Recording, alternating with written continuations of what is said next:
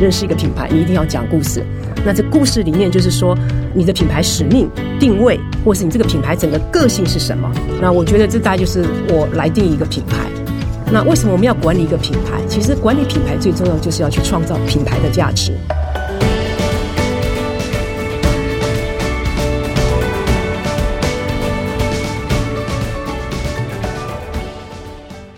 大家好，欢迎来到今天的哈佛人物面对面单元。本周的主题是不败品牌力，哈，就是如何打造企业品牌或产品的品牌。那如果是打造个人品牌，那又是另外一个 story 哈。那我们在 Parkes 第二十二周呢，啊，也曾经谈过如何打造个人品牌。那么这一周呢，这个不败品牌力呢，我已经啊连续四天哦分享了一共三篇哈佛商业评论上的好文章。那今天呢，来到我们人物面对面现场的呢。是全球最大美妆集团哈，也是超过百年的企业，知道是哪一家了哈？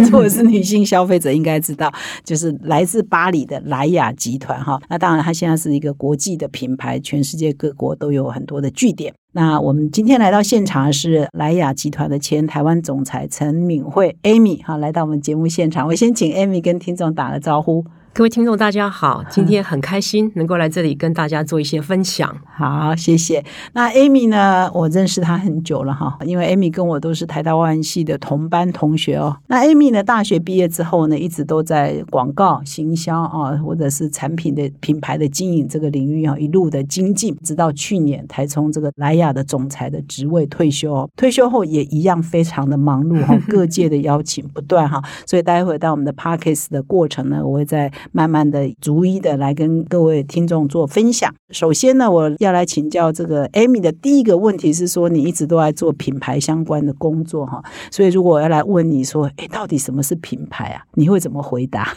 啊，好的，啊，其实要替品牌下个定义，真的不是很容易了。不过我觉得，啊，如果我要来讲，可能最直接应该是讲说，可能呃，就是消费者怎么对一个商业整体的认知。啊，所以这个重点是在消费者怎么看啊？不，品牌不是你自己说了算的啊。事实上要考虑到消费者怎么认知你。那原则上大概有三个面向嘛。第一个就是说，那你品牌的名称是什么？你品牌有什么标志、符号等等？我举个例子，比如说大家都听过兰蔻，可是讲到兰蔻这个牌子的时候，可能你的脑筋里面就会浮现一朵玫瑰花。啊，那这就是第一个，我觉得蛮重要面向。那第二个当然就是这个品牌到底提供什么产品或是什么服务啊？那这个是也非常重要的。那第三，我觉得啊，就是这个品牌它到底有什么故事呢？啊，非常重要。你认识一个品牌，你一定要讲故事。那这个故事里面就是说，你的品牌使命、定位，或是你这个品牌整个个性是什么啊？那我觉得这大概就是我来定一个品牌。那为什么我们要管理一个品牌？其实管理品牌最重要就是要去创造品牌的价值，嗯啊，这个是非常重要的。嗯，什么叫管理品牌？管理品牌 要管理哪些构面？哇，管理品牌的面向实在是太多了。OK，那呃，我觉得管理品牌的第一步啊，我觉得对所有的行销人来讲，就是要先。认识你的消费者，啊，你要对你消费者有非常明确的掌握度，也就是说，你能不能够了解 consumer insight 是什么，然后从这里出发啊。比如说，我们都知道，对一个呃品牌管理者来讲，他们可能会常用一些工具，像这个行销漏斗等等的啊，那就是所谓的这个 consumer journey。那你对他们掌握多少？那你的品牌力能够渗透多少？那这都是。各种面向的这个大学问，所以真的要讲品牌管理，可以谈很久。哦，那我前阵子刚好也去这个呃 A M A，就是一个摇篮计划做了一场演讲。嗯，那其实我那时候演讲的呃题目就把它定做品牌管理的十大黄金法则。哦，啊，那其实就是根据我。呃，这个二十五年来在莱雅集团的工作经验啊，很多行销经验，还有面临的一些行销决策啊，什么样的困境，该做什么样的决策，我把它整理出四大黄金法则。像我们今天的访谈也可以改成这个。不晓得你现在没有看 PowerPoint，没有看什么，可以稍微评一下有哪十大 哦，那就难倒我了，那就难倒我了。我想今天我们还是谈一点轻松一点的。好，有没有第一大黄金法则是什么？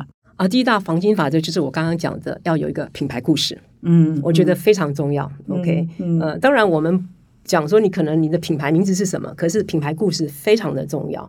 那你的故事动不动听，你的消费者是不是可以被你打动，这个是非常重要的。哦那当然，呃，还有就是你是不是有明星商品，这也是在品牌管理里面非常重要的啊。嗯那呃，还有就是你的品牌传播策略是什么啊？那这个很多，还有你嗯的品牌是不是有很强的数位力？我想玛丽今天知道谈哈，嗯我要把我那个演讲稿重新搬到这里来，然 后一我们在个一个谈。在下一集哈，在下一集可以再继续谈十大黄金法则。哎，那品牌故事，比如说如果以莱雅为例的话，有十你在任的时候有大概有17 17个品品牌对所以几乎每一个品牌都有品牌故事。对对对，都要有一个哦品牌故事，对，哦然后还有它的品牌价值是什么？哦对，比如说，如果你谈呃这个理肤宝水 La Roche Posay，那其实这个名字的来源就是在法国有一个小镇就叫 La Roche Posay，那它编的这个呃矿泉水就可以对皮肤这些敏感性的呃皮肤或者是异位性皮肤。呃，可以做一些治疗。那品牌的故事就从那里开始，然后从这些这这么样温和的啊、矿泉水里面去提炼出来的保养品啊、所以其实每个品牌都有它的故事。那植村秀又是另外一个品牌故事，因为植村秀我们都知道创办人是植村秀大师啊。那当初为什么会创立这个品牌呢？啊，是怎么样创立的呢？啊，他这个啊，从开始创立了这个植村秀的结营又开始，所以大概。你你从品牌故事里面开始，然后它就会带到你品牌呃的产品啊，或者是有时候当然不见得是具体的产品，可能它的服务啊，所以这个部分很多面向啊。嗯，嗯嗯，那么我再请教一下，就是说，有时候品牌是在谈单一的产品嘛，是比如说嗯兰蔻这个产嗯产品线，植村秀这个产品线。那么企业品牌呢？嗯企业品牌跟产品的品牌差距在哪里？企业的品牌跟产品的品牌哦，嗯那如果我在莱雅来来说，刚好也是蛮也刚好也是一个蛮好的例子哈，对就说呃，莱雅集团是全世界最大的化妆品集团，那它的公司就是莱雅啊。那莱雅集团下面有三十几个品牌，所以你可以说公司本身好像感觉是一个母品牌。那这些兰蔻啊、植村秀、碧尔泉，或者是其他像卡斯哈，它有四个事业部门，所有的品牌都是这些子品牌。但是呢，子品牌它是完全独立操作的，因为每一个子品牌都有它自己的独特的品牌个性，好，那品牌价值，啊，这些都是他独立操作的啊。嗯，但是公司是莱雅集团，那莱雅集团有莱雅集团的价值文化啊，那这些东西还是要关注到每个品牌去啊。比如说，我们讲莱雅集团，其实过去我在的时候，我们花了很多力气在谈永续啊、环保这一块，那这个就是这个企业很重要的这个价值。那这个价值就要啊渗透到每个品牌去，那每个品牌就有一样会谈永续，谈这个 share beauty with all，就是美丽与众分享。那它的面向就会有一些差别。哦，大概是这样子。那我觉得前阵子我看了你们这篇文章啦，就是讲到怎么透过企业的形象。呃，矩阵九大九大就矩阵嘛，我礼拜一、礼拜二，对对对对，有谈了一下这个嘛哈，九九宫格就是说，哎，我觉得这工具就非常的好嗯啊，因为你呃有很多面向，你可能是品牌的核心，你可能是品牌的定位、嗯品牌的价值，哈，包括你对外的沟通等等，它有九个面向嘛。对，那你透过这九个面向去对你的整个企业做一个评估啊，那评估之后，你就会发现说啊，那跟子品牌之间。是不是可以都在一起啊？嗯那我觉得我我读完那篇文章之后，他就做了一个比喻，我特别喜欢。他说，其实就好像是一个乐曲啊，那其实它有旋律，嗯，那你不同的人来弹的时候，可能有不同的音色，有不同的风格。可是呢，不管是谁来弹，那个旋律是不会改变的。那我觉得用这样一个比喻来比喻母公司、我母品母品牌跟子品牌，我觉得是蛮恰当的。嗯，就是主旋律是一定要，在但是子品牌可以有一些变化哈。啊是，呃，它是，而且它是必须有变化的，必须因为它毕竟是不一样的。啊是是，所以那个各位听众，如果对刚刚 Amy 分享这篇文章有兴趣的话，当然还是鼓励各位看原文，不然你就是回听礼拜一、礼拜二介绍这一篇文章九宫格哈。是其实用口说是蛮辛苦的，因为九个格子还有九个元素，我觉得要把那九个元素都背下来就不容易了。对 对对，哎，那我想要再嗯特别请教同学 Amy，就说，哎，你怎么会对这个工作这么有兴趣？就做品牌、做形象，它迷人在哪？因为从大学毕业以后啊，就几乎就在这个领域哈，没有想说对换一下呃，我我我我同学，我们也都是寻寻觅觅了一阵子了。那我大学毕业之后，先去教书，那直到开始接触品牌，然后就发现说，哇，我找到我的最爱，或是找到我的真爱，那就是开始对呃这个品牌产生兴趣。那其实是因为我教了一年书之后，我是去呃奥美广告。那在奥美广告的时候，我就开始接触客户，然后开始接触一些品牌。当时我的客户还包括统一啊。那那个时候你就发现说，哎，你对品牌很有兴趣啊，包括整个品牌怎么做沟通啊，这个商品啊，那你要去做消费者了解，然后最后这个产品上市了，为什么成功，为什么不成功啊？这马上有很大的这种成就感，那有时候是挫败感的。OK，那所以在那时候我就开始觉得，哎，品牌是一门呃感觉很有趣的呃是呃这个学问，也是一一个很不错的工作，所以我后来才会去念我的 MBA。那从 MBA 回来之后，我就在 P&G 就开始正正式进入这个品牌管理。啊，就开始从 brand assistant 开始做啦，就是所谓的 corporate ladder，就是企业阶梯，就开始一层一层爬啊。那从那个时候进入 P N G 就大概确定我就是喜欢啊做一个品牌经理，然后最后管理一个企业啊。那也就是为什么我在一九九七年的时候，后来又转跑道加入了莱雅集团。那莱雅集团，因为莱雅集团全世界有三十几个品牌啊，那它又是全球最大的美妆集团。那我觉得一做就 二十五年，我去年刚退休，其实我在莱雅二十五年了啊。那担任 CEO 是十年的时间呢。那当然这中间包括有两年，快两年是外派到上海去。那我觉得是因为第一个，当然你就对品牌跟管理品牌这件事情有很大的热爱哈。最迷人的地方在哪里？就是看到他呃，在运我我觉得。其实应该这样讲，品牌本身哦，呃，你自己也是个品牌。你刚刚讲说啊，你个人好像个人品牌也是你下回会再仔细探讨的。那品牌本身，第一个就是你会啊，我觉得它很多元，这工作本身非常多元，你必须接触很多面向。我常讲，就好像你要呃呃，这个开一艘船，你是一个船长，或是开一个火车，你是一个呃，这个怎么讲，captain，就是你要把所有的面向都扣在一起。啊，比如说，你可能要去了解消费者，花很多功夫去了解消费者，然后接着你要了解这个产品的定位在哪里啊，产品的成分是怎么样啊，包装设计怎么样比较好啦，然后最后在这个谈到这个宣传广告等等啊，通路策略啊，你还有很多机会跟通路也有很大的，是很全方位哈，是很全方，是很全方。不过，我想你要做到一个比较全方位的工作，可能就要到一个 brand general manager 的位置了，就是一个品牌的总经理。那到品牌总经理的时候，你的工作的面向就是这么样全方位。好，最后还有还要负责财务啊，你还要负责这整个品牌的这个 P N L。你品牌是赚钱还是赔钱，对不对？所以我觉得这样的工作的确非常有趣。那当然，我是从一个 brand general manager 开始做，然后最后就从一个品牌开始管理，然后最后就管很多品牌，变个事业部的总经理，然后最后再成为台湾莱雅的 C E O。啊，那当然 C E O，老实说啦，我当 C E O 之后，其实。接触品牌管理的时间也就会越来越少了，因为当然一个 CEO，玛丽也知道，CEO 的工作其实很多方面的啊，不是只有在管生意，还要在管人，还要把这个组织带领到呃未来想去的地方，所以会花很多时间对外沟通。那这个部分在品牌部分，相对我就会比较授权给品牌呃经理来做啊，但是当然还是定期的跟他们开一些呃行销的会议，对。但是整体来讲，我的直来可以说从品牌那是开始。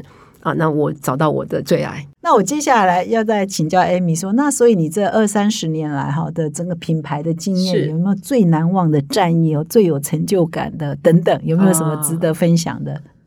其实二十五年了，你要我讲一个，其实不止一个，一定不止一个。难忘的经验其实蛮多的，比如说当初我们并购植村秀的时候，我跟植村秀先生的互动啦，我觉得也是一个蛮难忘的经验。但如果要再讲，呃。整个比较全方位的，我可能可以分享，是我当年到巴黎总部去工作的时候。嗯，那我在二零零一年，其实我呃被派到总部去。那那时候呢，就是参与一个专案。这个专案就是要让兰蔻呢更年轻化，因为那那时候的兰蔻有一个比较大的挑战，就是面临到老化，很多人都觉得不是我用的品牌，可能是我妈妈用的品牌啊。那所以那时候我就参与了这个专案，那呃任务就是要发展一系列的产品，一个完整独立的产品线，要来吸引呃年轻人。我我觉得这是一个很难得的经验啦，因为我我我那时候在这个工作上啊，这个专案我大概做了一年，那。我就必须跟很多很多不同的这个呃人合作，stakeholders 啊，就是因为我们就要从产品上市整个所有的环节里面，跟消费者吗？对，我就要去了解我到底要卖给谁，我这个年轻的消费者需要什么产品，然后接着我就要去开发产品，所以我就要跟我们的 R&D 啊那些科学家们 brief 说，我希望你来帮我开发一套什么产品啊？我记得那时候我们是。我我我是重点琢磨在兰啊玫瑰萃取，因为我们刚刚讲兰蔻的代表就是一朵玫瑰。玫瑰那我们那时候就想说，哎，世界上有几千种玫瑰，有没有什么玫瑰的这个成分特别有效，针对年轻人，比如说年轻的皮肤可以比较舒缓啦，或是比较修护啦等等的啊、的产品。然后接着就要找这个包装部门人，那我要设计什么样的包装才会吸引年轻人啊？呃，可能他们不喜欢金色的，他们喜欢什么样的颜色？然后接着就要跟广告公司讨论一下，我们要怎么去做沟通啊？那个广告宣传，而且那是全球的，对不对？对全球那个专案是针对全球对所以你是是负责兰蔻全球对，那个时候的用意就是这个系列未来要在全球上市。那当然，呃，一个国际品牌来讲，它它有时候会先做 test market，、就是我可能先选一个市场试试看啊，我有几或者是几个市场先呃先先 launch 啊，呃，那那时候我就是负责这个专案，然后包括我们刚刚讲的要行销传播策略啦，包括你可能要 define 你的通路策略等等，所以。我我觉得那个经验对我来讲，呃，很难忘，而且那时候我的法文也没那么流利哦、有时候很多时候跟这些博士们沟通，都还要想办法用法文沟通。住在法国我住在富国那两年，对。那那个经验对我来讲，我觉得啊、呃很难忘，是因为我深刻的感受到，呃，当我今天使用一瓶乳霜，或是使用一一一条呃一支口红哈，OK，那那个背后有多少人的心血？啊哦，所以我回台湾之后，我每次对一个产品，我都是捧着的，因为我我都跟我团队分享说，哎，你不要看这只是一瓶乳霜啊，那你你你你只是把它擦在脸上，这一瓶乳霜背后有多少人的心血？因为我自己在巴黎亲身经历过，单单这一瓶乳霜要诞生的背后，我有好多个生化博士，我有。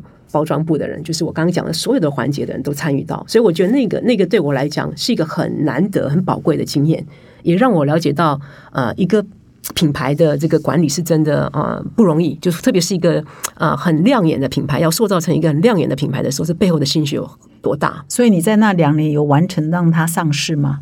我们呃后来这个 project 我离开的时候，呃还没有完啊、没有完成哦。或者所以真的搞很久哎。平均大概一个产品的上市哦，在过去呃是需要两年。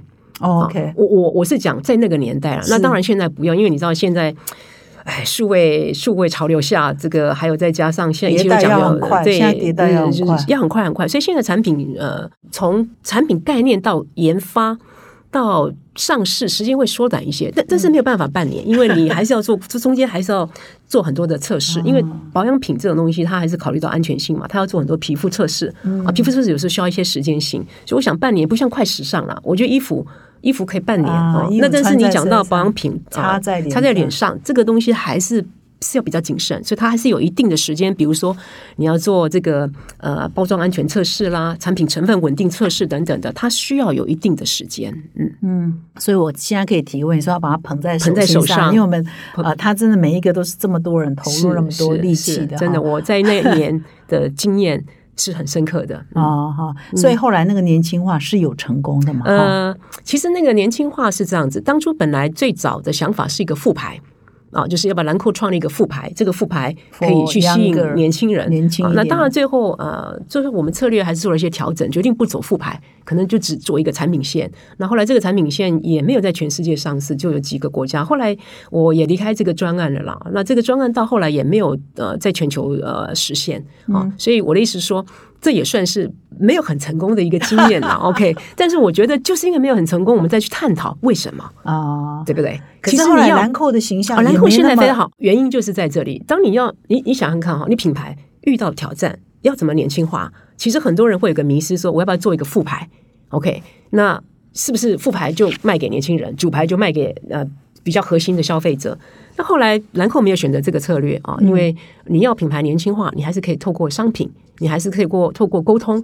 所以兰蔻现在是一个年轻人很爱用的品牌。那这中间当然它有很多策略啊，包括呃像呃使用了比较年轻的代言人呢、啊，商品面也做了一些调整啦、像小黑瓶大家都人手一瓶，都超爱的。那当然它的产品非常的好啊，代言人我们用 Lily Collin，对不对？所以其实在全面性的啊，那全面性的整合之后，我觉得现在现在的兰蔻，我觉得是一个呃呃是一个很优雅、很法式、时尚呃而且相对来讲也是年轻的一个品牌。嗯，所以他从二十年前就开始努力哈，想要走这条。所以你看，你今年累月，他就真的翻转他的印象。对，不过那个 Amy 啊、就是说也可以，虽然有点离题了哈，但是我觉得也蛮值得分享。就是说你在巴黎那两年，好像对你的人生也是影响很大哈，或者是你很 appreciate 有这两在年可以在巴国外。黎两年真的对我影响很大，有几个层面啦。第一个层面，因为那两年是我们全家一起去，所以我两个小孩就没有太多选择，就就去了。他们就去念法国学校，我先生就留职停薪跟着去。我先生当时是在花旗银行，所以我们就全家在巴黎。那一家人来到一个异乡啊，一开始需要一些时间适应啊。那我觉得整个家人在一起的那种家庭的凝聚力，在那那两年哦是很强的啊。这个是第一点。丢到孤岛去，对，丢到孤岛，有点感觉，因为那时候真的那种法文感觉，不通嘛法文对不对不通，对，然后呃，非常就你讲的，刚开始到的时候就是非常 isolated 的感觉，然后你就觉得这时候全家人就要非常的团结，嗯凝聚对对，凝聚力要很强。对我记得有一次我们就去开车去呃巴黎的北部玩，然后会遇到一场大雪，然后全家人就。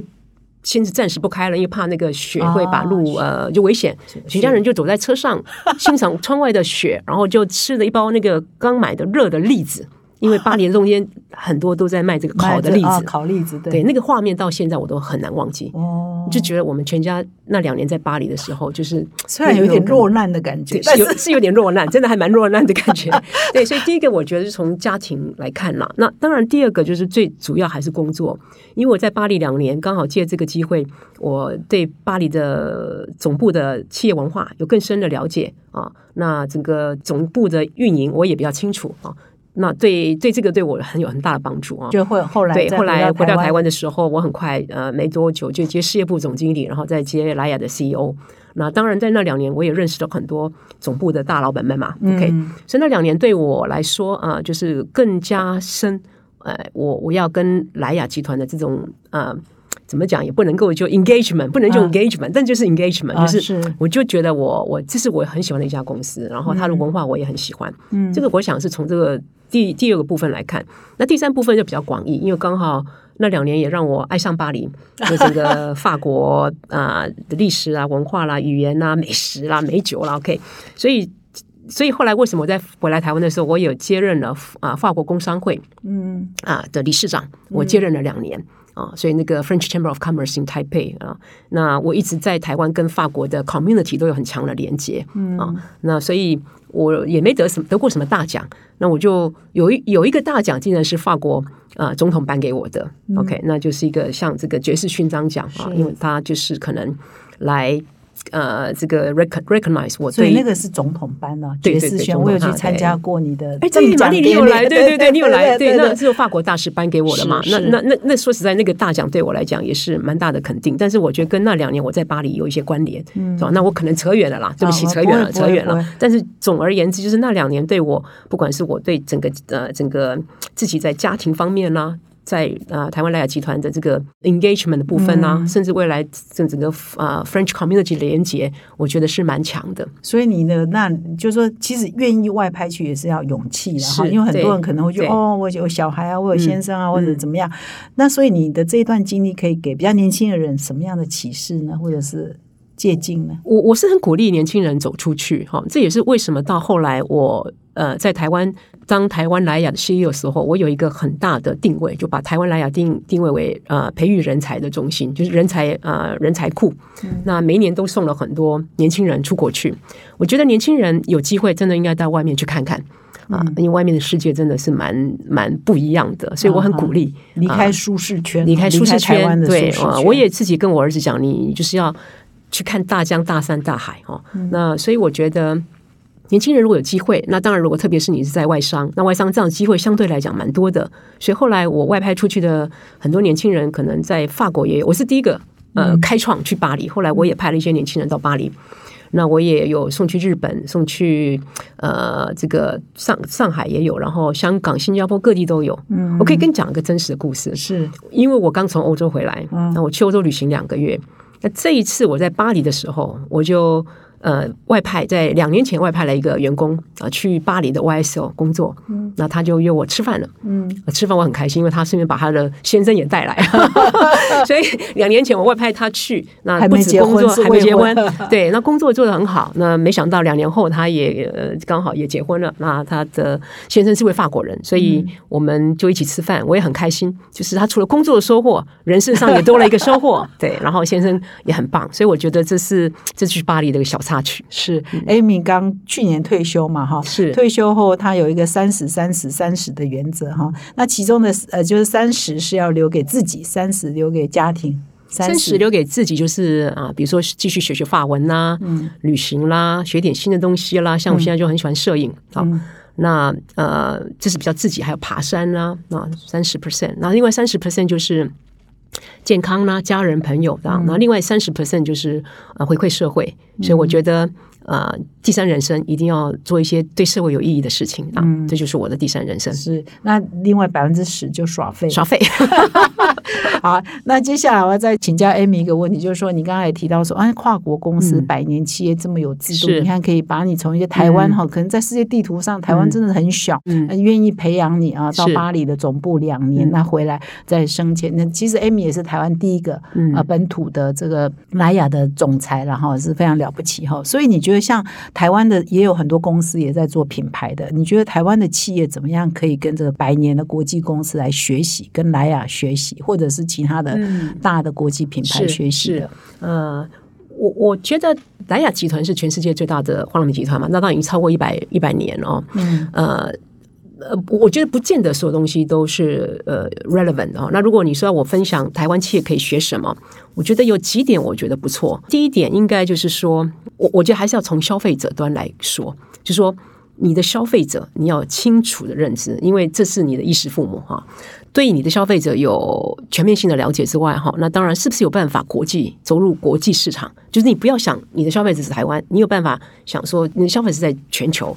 那这时候你就要考虑到说，你的品牌如果要做国际化，那要怎么做？好，那我觉得这次莱雅做的非常好的。那它有，其实我刚好看到你们。呃，有一篇文章对 globalization，那莱雅集团它谈的就是 universalization，OK，对对，啊，那他就是说你你就是要在地化，可是你要全球化，这两个中间最好的连接，嗯，这个他他他就是呃这样的观观念。那我觉得，因为知道很多台湾品牌都想出走出去国际市场嘛，那这个是呃，我觉得在这方面可以跟莱雅集团学的，嗯啊，这第一点。那第二点，我就是觉得呃。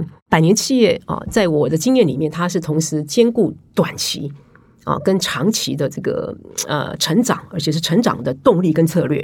就是我今天在莱雅集团啊，我我当然每一年都要编列预算，我要做多少业绩，做多少利润啊，那这个要很明确的策略，然后当然使命必达。OK，那这个你看每一年都做，每一年都做，其实这是蛮短期的，你每年就是要这样做。可是呢，你如果只是做每一年，那你你你外面发生什么巨变，你没有去观察到，那你说等你知道的时候，时间过了三年后，你你就太慢反反呃反应了，所以你要从长期的规划哈，所以长期你就要去思考，那如果从长期来讲，你企业的成长动力会是来自于哪里？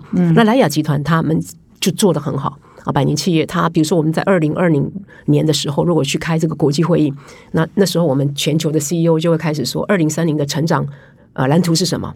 那他就会想说啊，二零三零，那整个莱雅集团的成长会来自于哪个市场？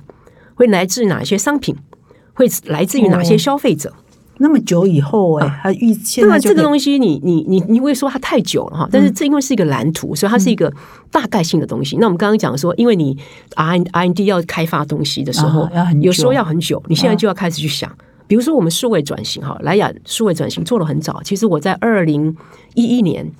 呃，去开全球的国际会议的时候，那个时候就是莱雅的数位元年了。嗯，那时候全世界的莱雅就要开始说我们要怎么做数位转型。哦，所以其实你看哈，从那时候到现在也是十几年前的事了。嗯，对不对？那疫情。呃，这就是为什么疫情爆发之后，其实呃，莱雅在很多市场仍然做得非常的好，因为数位布局的快啊。那这也是我在台湾，我觉得我还自己蛮骄傲的一个成就啊。是，所以这个是我觉得你要兼顾短期，就是我们短期的成长要顾，可是还是要花点时间去思考，你三年、五年、十年好了。台湾企业也许不用想到十年，那你三年后你要在哪里？我觉得这个是需要思考的。那那么大的企业，它的短期的弹性会不会比较差？对，那。刚好莱雅集团里面有个企业文化，就是在讲企业家精神啊。呃，相对性来讲，也许会，但是因为莱雅集团的企业文化精神会让它就弹性度比较高。嗯，它它它它就是要，比如说像我在台湾市场，我的自主性就很高，所以我常有一些呃呃自主性可以做调整哦。所以我觉得你说会不会很像一艘船，那大船你要转的时候转不动？对我我觉得不会，就是你我觉得莱雅比较像小船，很多小船。嗯，就是如果我是 captain，我可能不是驾一个大船，我可能是驾了一个船队。啊，很多船就跟着我走，那我们就可以有些可能会速度调比较慢，你有些速度调很快，嗯，但是我们整体来讲，事实上是我觉得不至于太太呃迟钝，没有办法调整，对，这是我觉得你要兼顾长期跟短期的成长策略跟动力是啊。那第三个，我觉得这就是我觉得莱雅最厉害，就是它极大化它的品牌价值。因为呃，我跟很多台湾创业家在谈，大家都知道创立品牌很难哦。那你不打价格战，那价格战打不下去，但是你要创造的是价值。嗯，那品牌价值要怎么创立？这个也觉我觉得是呃，有时候你去百年企业呃，能够这样子的长期经营，就是因为他这个品牌可以做这么久。嗯啊，那你像 Kills 已经超过一百年的品牌啦，兰蔻也是一九六四年就成立的，不止哦，兰蔻应该七八十年了吧？哦，对，卡斯可能呃有六十年了，所以它的品牌都可以，所以每一个非常长青，长青，嗯，那就是它的品牌价值极大化。第一个品牌是就是呃 L'Oreal Professional，因为莱雅集团是沙龙起家的，所以它。第一个最早的通路就是染发剂，那所以这个最早的品牌就是 L'Oreal Professional。所以其实现在台湾，你只要去染发、去沙龙染发的时候，你可以指明说我要用莱雅染膏，因为莱雅是全世界第一条染膏，第是最最早发明的染膏，起家就是染膏。嗯，对，这蛮有趣。那后来才不断的扩展到保养啦、美妆啦。对，所以为什么它这个就是我们刚刚讲 L'Oreal 是一个公司，是莱雅集团，它第一个品牌。他自己创立的品牌就叫 L'Oreal，嗯，L'Oreal Professional，嗯，这样是在沙龙美发事业部卖。是，实际上我们哈佛商业评论目前这刚刚 Amy 提到，就是目前市面上十一月号杂志哈，就是有一篇是莱雅的 CEO 分享的文章，因为我们有上个礼拜的 Podcast 就是分享的八位 CEO 的领导学，其八位当然都是跨国的 CEO，其中上个礼拜三的节目上分享就是莱雅的 CEO 讲，他就是讲跟刚刚 Amy 讲的，就是叫他叫 Universalization 啊，就是所以意思说全球有一致的方向啊目标，就像你跟 ID。地球啊，等等，是那这个原则可能是大家贯穿的，可是每个品牌有各自的独立性嘛，所以这样才有办法兼顾长期跟短期弹性跟策略。是的，是的，我也把这篇文章看了，所以我看了当然是心有戚戚焉。真的就是莱雅就是这样在做，那所以这也是他可能可以哈相对来讲还是非常成功的原因。嗯嗯，所以我们台湾现在真的再久的企业也没有那么长的历史了哈，所以莱雅这样又行销到全世界，我们有很多品牌是 local 的嘛，所以如果我们几十年。然后也有。有一个品牌可以全球这样走透透，那就应该是 A M 有啦有啦。现在现在台湾已经开始有一些台湾品牌，我觉得也做的不错。嗯，像我在 A M A 里面，我也有机会见呃认识一些台湾的创立的品牌、新创品牌，我都觉得他们做的很好。然后的确在跟他们沟通，他他们很多人就会说：“哎，米导师，你可不可以来做一下顾问？”哦，那呃，我也很乐意啦。我说：“呃，不用顾顾问就不用啦，你三步时请我喝咖啡就好了。然后喝杯咖啡，我就给他们一些你已经退休了，大家都。还是把你当做正职在 对，当顾问就是好像感觉要很多压力跟责任。那但是喝咖啡就感觉比较轻松，轻松。那所以我也跟几个新创的新呃呃呃年轻人哈，都呃给他们一些意见，就说啊，你你这个品牌可以再多思考这方面。普遍来讲，我看到的一个现象是这样子了哦，我都很佩服他们的企业家精神，就说他们有很多想法，想做很多事情。我是在在讲一个品牌的呃概念哦。那商品也很多东西要开发哦，那这当然很好，就是企业家精神。不过有时候可能要多聚焦，有时候我就会跟他们讲说：“哎，你要聚焦，你的策略是什么？因为太分散的策略要消耗的资源更多。那如果你聚焦之后，你就可以把东西做得更更大哦。比如说你你有没有明星商品啊？那你可能想说明星商品，我啊我一年卖个一千万。”紧绷啊！可是你搞不好可以卖一亿啊，对不对？大家都没有想到你的消费者多少人，所以我们另另外刚刚讲了很多消费者，那你去评估一下，台湾有几百万人可能是你的潜在消费者。你在走出去全世界的时候，多少人是你的消费者？如果单以台湾来看，那你为什么只卖这么多？嗯，对不对？所以有时候。我觉得我我是觉得他们可以更聚焦，然后把这个事情做得更大啊。比如说明星商品可以怎么样极大化啊？这个我想也是在莱雅呃一个很大的我很大的一个 lesson 了。嗯，所以呃这个蛮有趣的，我就再延伸一下。所以你可以看得到大家有什么迷失啊，做品牌或者比较常见的一些可能错误，或者是我我觉得做品牌哈有一个很大的挑战。我们刚刚讲品牌有这么多环节啊，我觉得 consistency 很重要，就是你的品牌是什么样的定位，是背后是什么样的价值，它的个性是什么。你要从一而终，嗯，那不是说现在你看人家做这个，你觉得很好玩，你就去做它，嗯啊，然后看别人做的好像也不错，你就做。我我包括很多是可能是促销活动啦，或是呃广告宣传啦，你就会变成我常开玩笑说你得人格分裂症，就是这个明明不是你啊。我我举个例子，比如说你是你如果是 YSL，那他就是法国很 sexy 很年轻，那你是阿玛尼，阿玛尼就是很。很 serious，很简单，对不对？那这两个人的东西一定是不一样的。那我有时候会发现说，品牌很多做品牌人，他们有时候会啊，我还说做了一个什么很好的活动，那阿玛尼可不可以做？当然不可以做，OK？或是你要做它，嗯，其中的点子，那你要用阿玛尼的方式来做哈。所以我觉得，呃，品牌管理其实比较。常常有时候不小心，就是会有，就是说品牌的形象不一致啊，这个是一个比较大的 watch out 啊，哈哈。还有你刚刚讲的就是不够聚焦哈，就是三心两意这样，可能就是因为信心不够吧，或者是会焦虑啊。现在人家流行这个，我没有跟上去，那我完了，我完了。呃，因为我我觉得。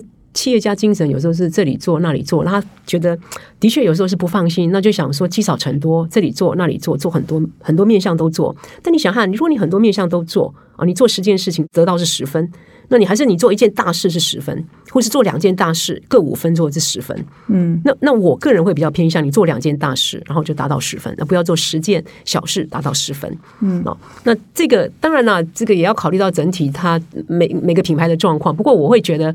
呃，我我觉得通常以长期来看，在经营品牌的时候啊，会是越聚焦，长期性来讲是越好。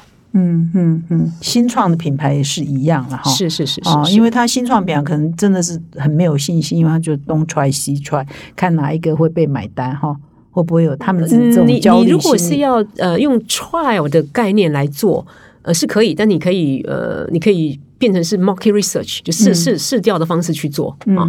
那还有就是说，你前头的东西越清楚，后面你就不用踹太多了。不过你把品牌的价值弄清楚，品牌的定位弄清楚，产品的故事讲清楚，这些东西越清楚，其实你会发发现，你后面就不用说我我去去试这个或者试那个，因为你跟消费者的沟通越明确，嗯，消费者买不买你的单，嗯，哦就。你就不要模棱两可了，嗯，好，这是我自己的看法了。嗯，那怎么样打造好的顾客历程呢？就是讲 customer journey。customer journey 其实我们常常讲的就是行销漏斗。你有很多呃消费者的呃顾客历程，也是也是也可以叫消费者历程嘛，哈。那对任何一个品牌来讲，大家都很在意。你是要先去经营你的品牌知名度，还是你要呃从品牌知名度啊，然后再呃。勾起他的兴趣，然后呢，让他做评估，然后让他做转换，然后甚至能够呃附着在你的品牌，造成很很好的品牌忠诚度，是个这样漏斗哈。那你你你可能先从广的，然后慢慢慢慢一直漏漏到最下面，变成你的终身呃顾客，希望终身啦，就是我们要 创造消费者终身价值嘛。但是消费者很容易变心的，所以对，所以这个漏斗呃，事实上啊，每一个环节你都要去经营啊。那每一个环节都经营的时候呢？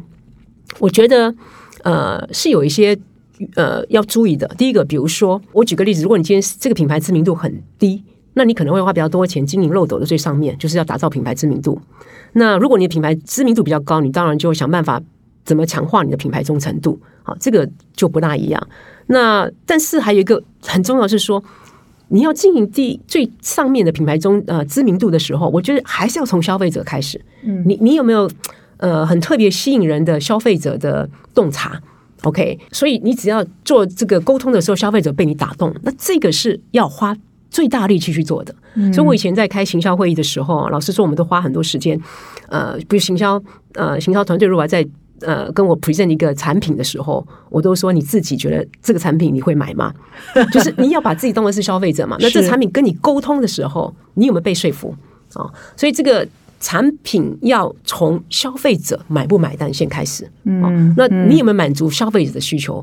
哦，那需求有时候是去满足，但有时候有可能去创造，你可以创造消费者的需求。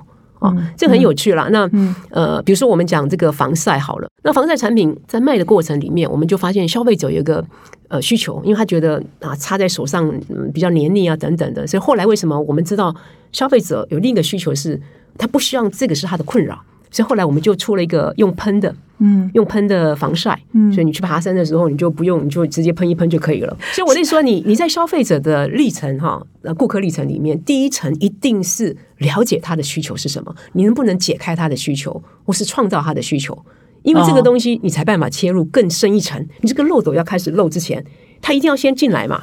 那如果不进来，你怎么漏它呢？因为你没办法继续往前漏下去嘛。所以这个让它不进不进来，那就看你有没有掌握到 consumer insight，嗯，你有一个很很吸引他的消费者洞察，嗯，这个我觉得是非常重要。好，但是也有一群消费者，我我我先生用喷的，但我自己不用喷，我还是用喜欢用擦的。我喜欢呃，感觉它呃涂的时候它的紧密度是比较高的，因为你毕竟用涂会比较紧密度比较高，喷的你感觉还是说啊，我是哪里没喷到？嗯，所以消费者啊，真的是。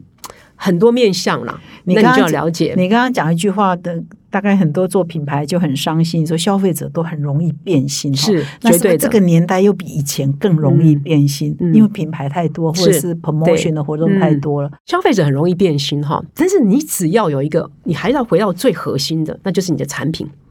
如果你有好的产品，消费者相对比较不容易变心。所以我觉得，我们今天谈很多品牌，谈很多行销，其实。我也谈了很核心的一部分是消费者，可是我还是必须把焦点再聚集在你在卖什么产品，你的产品的你在卖什么服务，或者是你的产品消费者买不买单？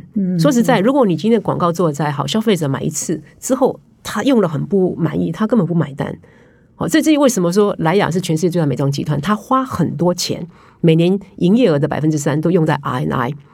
因为他要去 make sure 他的产品是最好的，是消费者一定买单的，是消费者一定会有重复购买。所以现在刚好在做周年庆啦。那这个呃周年庆的时候，就一窝蜂的人就跑去买。那很多人就是买明星商品啊，很多人他就是买的就是他不会离开的商品啊，小黑瓶。像我自己也很喜欢用小黑瓶，那就是因为它的产品成效很好，你用了很喜欢，质地很好，你就会不断的去买它。嗯，所以我说消费者是很容易变心，没错。啊，但是如果你的商品力本身强，产品力本身够强，相对来讲它变性比较不容易。但是即使你的产品力够强，它还是会变性。比如说，忽然呃某个品牌或者接有一个朋友推荐某个说很好很好，你用看看，那你用了之后，你可能就变心，就哎还不错啊，哎那便宜很多啊，那是不是变心了之类？所以消费者是还有消费者，消费者也呃。呃，一下子你要怎么长期的跟他经营关系很重要。比如说，可能他产品快快用完了，你这时候就应该有跟他有一些互动，提醒他应该可以再来买啊。嗯，哦，那呃，所以在整个形象的环节里面，呃，我们刚刚讲这个消费者历程，你你最好是掌握到每一个呃环节，每一个步骤，对每一个步骤。然后，如果他已经是你的客人了，你要怎么创造终身客户终身价值？所以，为什么现在的订阅式经济还蛮？呃，热门的就说好吧，你一次买五瓶嘛，你就寄放在这里，我我就时间到就买一个月帮你寄。对对，现在很流行嘛，那其实也很好嘛。你们也可以这样做已经这样做了，已经这样做了，对，是是是，所以嗯，已经这样做了，不只 是吃的可以，现在美妆品也这样，美妆也是可以这样，就一个月来来这一款，下个月来那一款，对，你就可能说，哦小黑瓶可不可以一次订个？呃，一年的份，然后我每三个月来拿，对不对？所以有可能啊。嗯，哇塞，所以那这但是这个背后要很强的这个呃消呃数据，嗯，consumer data 来 support，你要很清楚。啊，所以为为什么到后来花很多？我们当然今天没有谈到数据，因为在讲品牌管理或做行销的时候，现在最热门的哈另一个话题就是数据。你是不是对数据的掌握非常高？嗯，哦，那当然也不用担心了。我们现在也是很在意的是个资法。嗯，所以呃，只要是一个大的品牌，它对于消费者个资法是要尽到最大的权利保护。嗯，啊，但是在被保护的情况之下，又容许我们去做一些最好的分析，然后替客户。呃，就是我们的消费者创造更好的价值。那 Amy，我再请教一下哈，就是我们刚刚访谈一开始有稍微提到这一篇文章，那我们再仔细延伸一下，就是说我在这个礼拜的一跟二，其实分享了一篇文章，还蛮有牛肉的哈，就是干货很多，就是形象矩阵哈，品牌的九大元素、九宫格哈。那这一篇文章，因为你长期在做品牌，看的应该比我更有感哈，他就用九个要素元素来解释一个品牌的形象跟识别哈。那你要不要跟我们分享一下你的心得？我刚刚开始的时候稍微提一下，就是我蛮喜欢这个比喻哈，因为他最后就用了一个比喻，就像一个乐曲，嗯啊，就是说其实不同的人来演奏一样的乐曲，可能会有不同的风格、不同的音色，但是最后这个旋律都要一样。所以我们刚刚也稍微聊了一下这个嘛哈，那也在讲讲了说这个母品牌跟子品牌的关联啊，莱雅是一个。呃，母公司母品牌，那它旗下有三十几个品牌啊，包括你最近这一期访问莱雅 CEO 啊，这个提到这个呃全球化在地化的全球化这个观念都在这里面。那我想，我我想这个这样一个工具，我自己觉得还蛮好的，蛮实用的哈，就是企业品牌形象矩阵。那这里面的九个很大的元素，我觉得这也都是我们品牌啊在操作的时候，真的还蛮切身相关的啊。你想品牌的核心是什么？你的使命愿景是什么？文化？你品牌有什么样的能力？品牌的定位在哪里？啊，品牌的性格，或是你有什么价值主张？然后，当然，这九宫格里面有内部的关系，也有外部的关系。那可能外部的关系非常重要。然后，包括你怎么去做表达、做沟通。所以，它这个九宫格，我自己读完之后，我觉得它还很实用，因为透过这样一个分析，可以让你啊确认你的品牌识别啊是一致的。而且品牌识别比较清晰，嗯，好，那我知道这篇文章里面有特别提到说，在每一个宫格下面的陈述字越短越好，嗯，我觉得非常好。就是你因为有时候太长字反而不容易，你越能够用简短的文字来表达是更好。嗯，所以我觉得这个文章我是觉得我还蛮喜欢的，啊。对，就很实用啊，很实用，很实用。这个如果大家都在做企业品牌或者产品品牌的时候，可以用这蛮建议的，蛮建议听众呢看一下这篇文章，然后了解一下九宫格里面的九大元素。然后，如果听众是做品牌的，你自己做一下 exercise，就把自己的品牌根据这九个要素，然后把它写一写，然后你就去做一些分析，你就发现说，哎，那这个元素跟这个元素好像目前是不一致的。对对对对，对，就是人格分裂。对对对对对，所以我我觉得它很实用，就是你的品牌形象可以很清晰。然后一致，就我刚刚一直讲的，因为我觉得品牌经营常常遇到的挑战，就是说你到底是外向还是内向？你到底是啊？那你的衣着。呃，你如果是穿阿玛尼，你就是阿玛尼；那你如果去 YSL 就是 YSL，你就要固定哈。那这个是真的是，如果是法国就是法国，你如果是意大利，你是美国是不一样嘛？那你品牌的定位就是要很清晰，你不能说我今天来一个美国风，我明天来一个意大利风，我明天来一个法式，对不对？兰蔻法式就是法式，它所有的 element 元素就是法就是法国就是法式啊。这个这个很重要，就是它的品牌定位很清楚啊。对你刚刚在访谈中，呃，你有提到一段小故事，就是为什么跟植村秀哈？后来我也访问过植村秀本人，是刚好有一次去日本出差，就访问到他本人。那当然现在也过世了。那就是说我常常听到你说，哎，那个经验对你来讲蛮特别，很特别，是因为呃，我管理这么多品牌，那也很难得有个机会亲自呃遇到品牌创办人哦，而且有一段时间跟他一起工作。其实我本来是在巴黎工作，那做了两年之后，就是莱雅买了植村秀，并购植村秀，然后他们就是有一天，我老板就把我叫进办公室，说啊，好了，我们要把你送回去，给你一个 mission，就是要回来负责台湾的这个整呃整并啊，就是要从代理商，然后把它并入这个台湾莱雅。那然后因为要做这个并购哈，那那时候台湾是植村秀最大的海外市场，所以你可以了解，就是是非常非常重要的。为什么他要派我回来做这个 integration？然后植村秀先生跟台湾的关系也非常的深入，因为他呃长期跟着代理商的老板是呃合作的非常愉快啊，然后对台湾很很喜欢很喜欢台湾，经常来。那所以我为什么会说这段经验对我影响很大？是因为他就是创办人，所以我透过他去了解他这个对这个品牌的使命是什么，好，他的价值是什么？因为我是直接从创办人。的口中了解他为什么要创这个品牌，唯一接触到创办人就是我目前啊，其他都历史太久了，其他都是五六十年、七八十年的品牌，就对，所以那时候我真的很感动。然后很多东西从他来跟你讲啊，你就懂了为什么他说彩妆是艺术啊。他说人的脸呢，真的很有趣，就像一个画布。那你今天在做彩妆的时候，其实你想象的是一个画画的一情境。好，所以呃，他也是第一个把彩妆。带到舞台上做表演，就变成是一个秀。哦，是哦，是是是在好了好莱坞的这个呃 make up show，所以他有很多很多的创举啊。那我从他身上看到一个创办人啊，怎么呃背负他的品牌使命啊，怎么样定义他的品牌价值。然后怎么样真的在例行他的这个呃品牌定位，我觉得很感动了哈。那当然，当然我们那时候的美容顾问也都非常爱他，因为我个人认为他除了是品牌创办人之外，我个人呃也认为他是一个艺术家，还有我个人也认为他是一个哲学家。其实他来台湾的时候，的确那时候我也陪他，呃，有有时候难免做了一些采访啦媒体采访。OK，那从采访里面，我都觉得我在旁边也学习很多。哦，像他就呃，对于一些人生的看法，有时候会稍微问到，那我就觉得，哎，他真的是一个很谦、很谦虚的人。嗯，我我觉得一个，我觉得这些创办人，然后呃，做到这么大的格局，可是人还是这么谦虚，谦虚，他对很谦虚的印象嘛，对对对。然后他就就讲说啊，就是永远他的杯子里面的水是半满。这样的人生哲学，它不是全满，因为只有半满的时候，你才有空间可以再融入更多东西。是，对。然后他随时随地都在想新的点子，所以有一次我去日本找他的时候，他就很兴奋的告诉我说：“啊，我最近没事，只要问他说，你的口袋里有什么东西啊？他 口袋里都是宝贝，是吧？对啊，因为他有时候就有一次跟我讲讲，就从他口袋里拿出一条睫毛膏，这个早期睫毛膏就卖的很好，可是。那时候携带就不方便，所以他就说：“哎，我觉得你看，他也是从消费者来了解了。他说：‘啊，这个你如果要去睫毛膏要携带出去再补个睫毛膏，其实很不方便，因为以前的睫毛膏就是又长又重哦。’那他就说：‘我要开发一套携带式的睫毛膏。’我记得那个时候我就觉得啊，哇，原来创办人是随时随地都在想说怎么有创更创新的东西去满足消费者。嗯，哦，所以我说，其实从他接触过程里面，我就知道说，哎。”真的品牌很多经营的面向，其实创办人自己在思维啊，嗯嗯，所以艾米，你现在就是去法国那两年体验特别不一样，跟植村秀互动这几年，那还有吗？我要写回忆录的话，没有。如果你你问我哈，我觉得事实上，我我觉得我挺开心的一件事情是，我在台湾莱雅的时候啊，那因为有十几个品牌嘛，刚刚有讲到了，那因为那个数位的浪潮就来得很猛。那那时候，我从二零一一年巴黎回来，我就开始启动台湾莱雅的数位转型。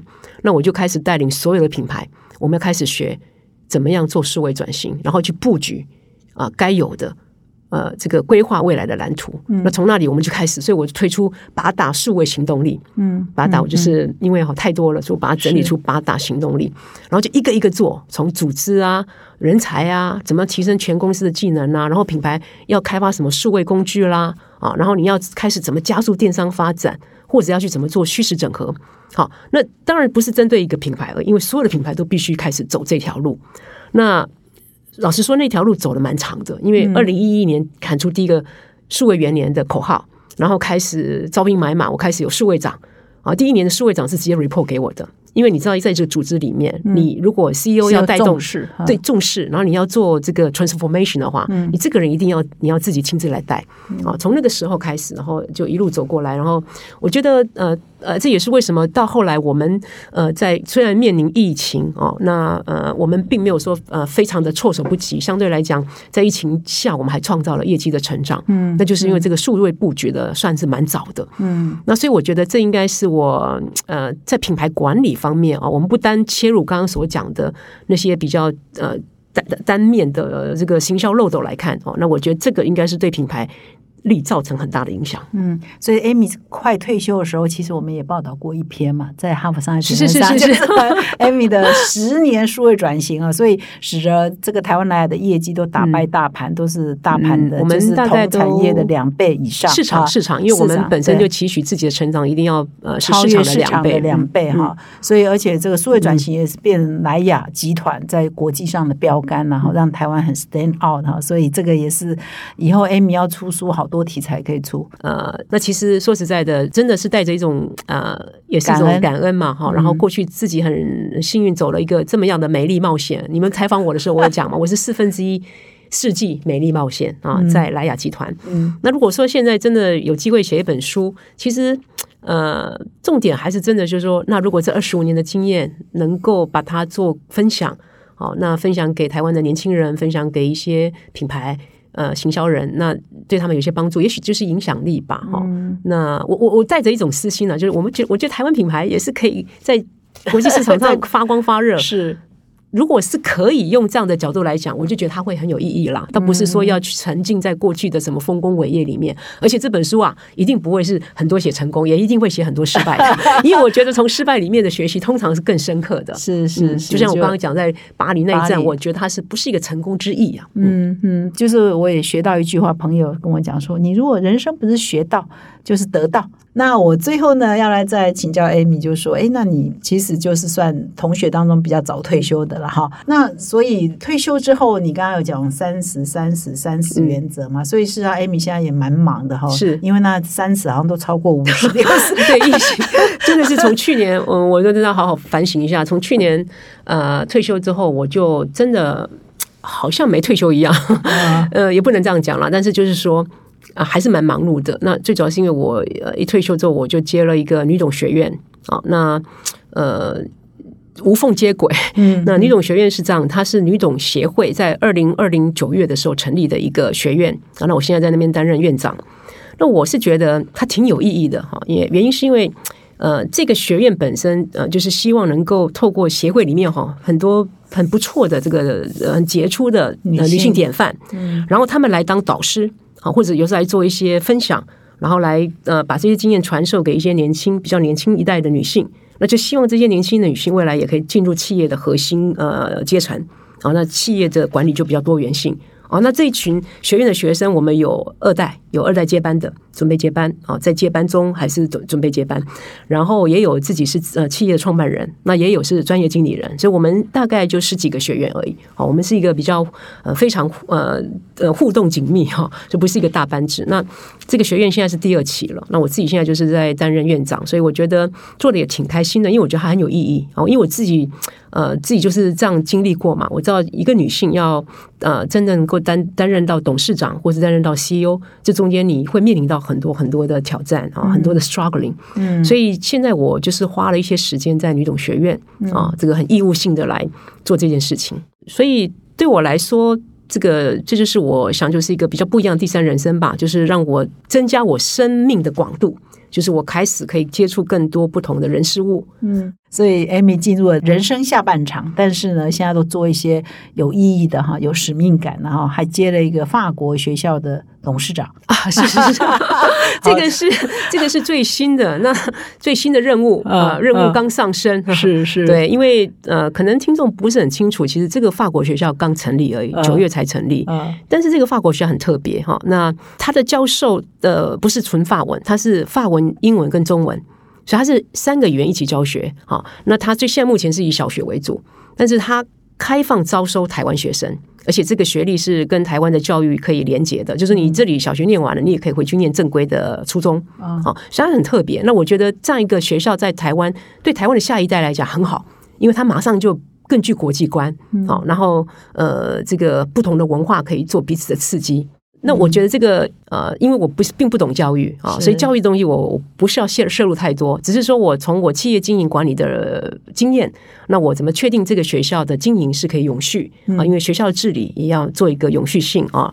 那还有就是可能另外一个比较特别啦，就是说我可以多扮一点桥梁的角色，比如说可以促进台湾跟法国相关团体之间的交流，因为毕竟我是台湾人，可是我常年在法商工作。然后跟法国的这个 community 又连接很强，嗯，那所以现在刚接好，那那呃，希望可以一切很顺利。但是我我觉得对台湾的教育是很好的了，就是多元性跟多了一个很很不错的选择。嗯，所以 Amy 呢退休之后都做一些跟公益相关的哈，帮助整个台湾的社会或年轻的创业家或者是女性的领导人哈，可以更上一层楼哈。那我们访谈到现在很接近尾声，对我们今天整个谈品牌的经营管理，最后你有没有什么要补充的？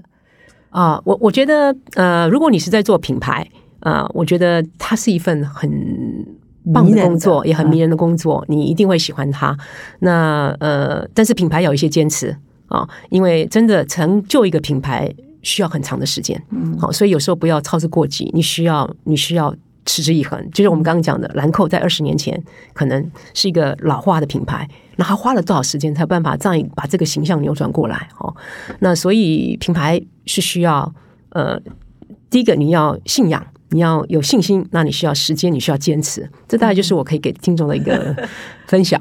好，这个今天跟 Amy 聊得很愉快啊，就聊天哈。那我相信听众跟我一样都学习到很多。认识 Amy 这么久，其实要很有系统。平常也是五四三乱聊哈，现 在现在这个 很有系统。平常是喝咖啡聊是非，对，喝咖啡聊是非。现在这样很有架构，很有 focus 来谈品牌的方方面面啊，大家都学习到很多。然后我也发现说，还有很多事可以。做，比如说你的十大黄金法则哈，要怎么样一篇一篇把它写下来，会变成书，或你的数位转型的八大层面啊，怎么样可以再更完整的来展现哈，等等，我觉得后续还有很多事情可以做啊，是，我觉得好像越来越忙了，对对，还有回忆录哈，知春秀的啦，画在 在法国生活的经验，其实这个职场经验也是可以给很多年轻人做参考了哈，所以我们希望呢，各位听众啊，继续锁定我们的频道，搞不好哪一天我再把 Amy 请。回来再谈别的话题。好，谢谢谢谢玛丽，谢谢谢谢各位听众。希望今天你们喜欢我的分享。好，谢谢 Amy，也谢谢各位听众的收听。我们下个礼拜再相会，谢谢。